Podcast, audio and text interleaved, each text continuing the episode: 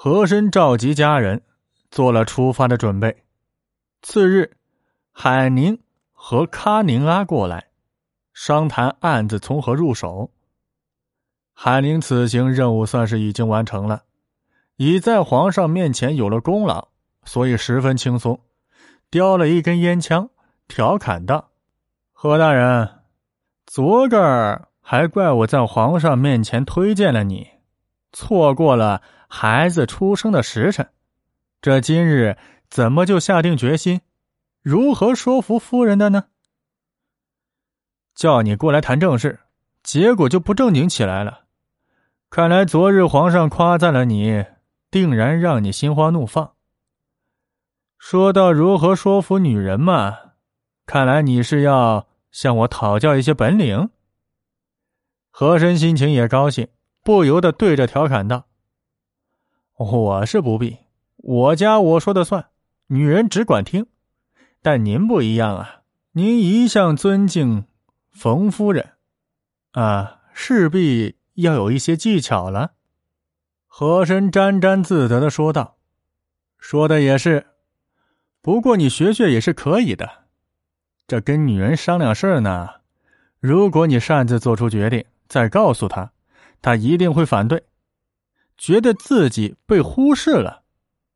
但是如果你把问题抛给他，让他做决定，他势必会为你着想，为你做决定。”所以嘛，我今天能够无后顾之忧，乃是夫人做的决定。高，实在是高啊！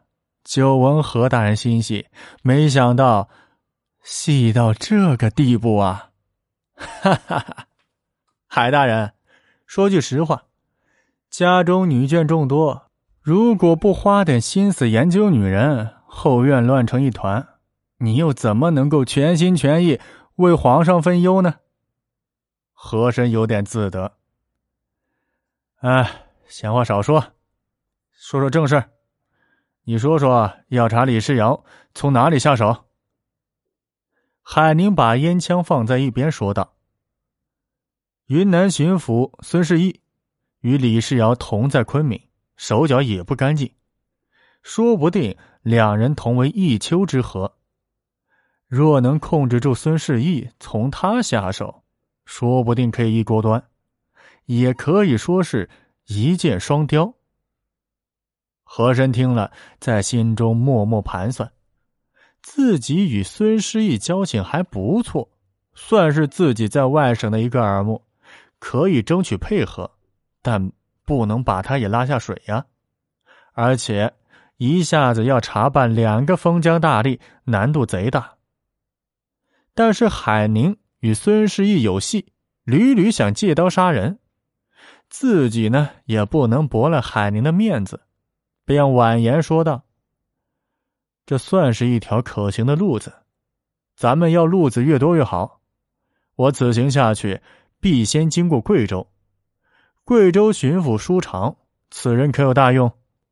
海宁想想说道：“舒长虽然在李世尧手下。”但据我了解啊，是个清明廉政的官，可以小以利害，协助大人查案。但要他提供李世尧的线索，恐怕他知道的极少。哦，和珅陷入了沉思。孙世义不能动，舒长又所知甚少，还是没有切实的突破口，便问道：“卡大人有何见教？”刑部侍郎卡宁阿，两鼻高耸，面相端正，话不多，喜沉思。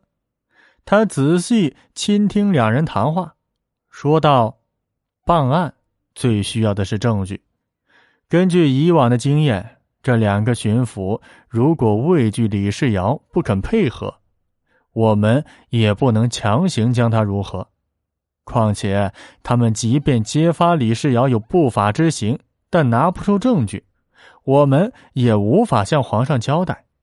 这真正的突破口，还是要抓住参与李世尧行为的人，撬开他的口，这才可以办成铁案。海宁大人想一想，有没有这种人呢？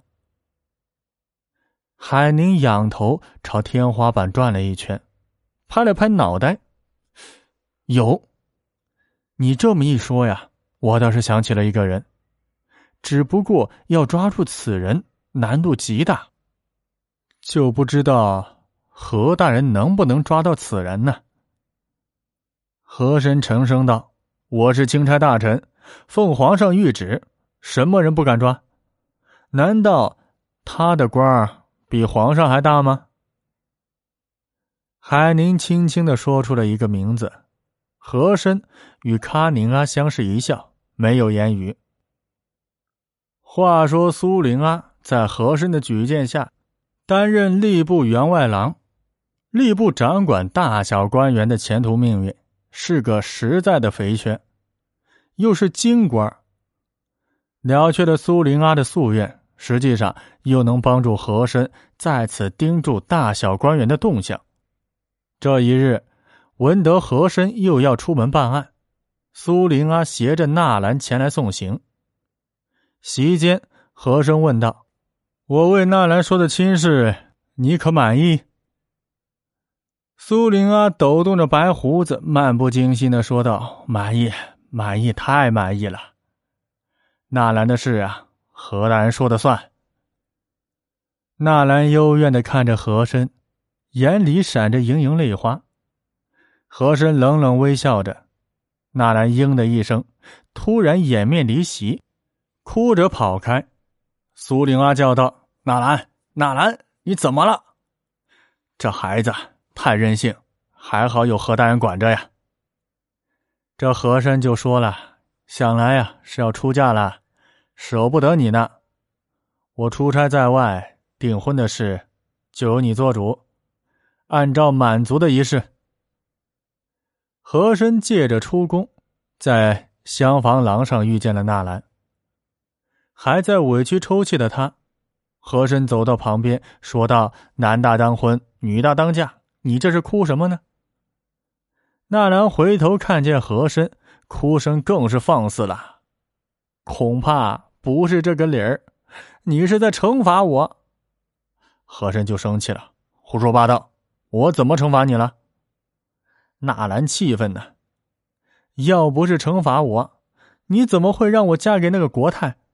你倒是让我嫁给一个长得跟你一般的人呢。和珅一想纳兰的心思，差点笑出声来。国泰呢，长得像个圆球，模样又滑稽，在情窦初开的少女眼中啊，确实有些不堪入目。和珅沉声道：“婚姻大事，向来是父母做主。”既然你父亲委托于我，就是我说了算。国泰此人，我是极其看重的，前途无量，哪里是你能所看透的？将来你便知道好处了。纳兰赌气道：“我管他什么前途无量，我只要跟你在一起。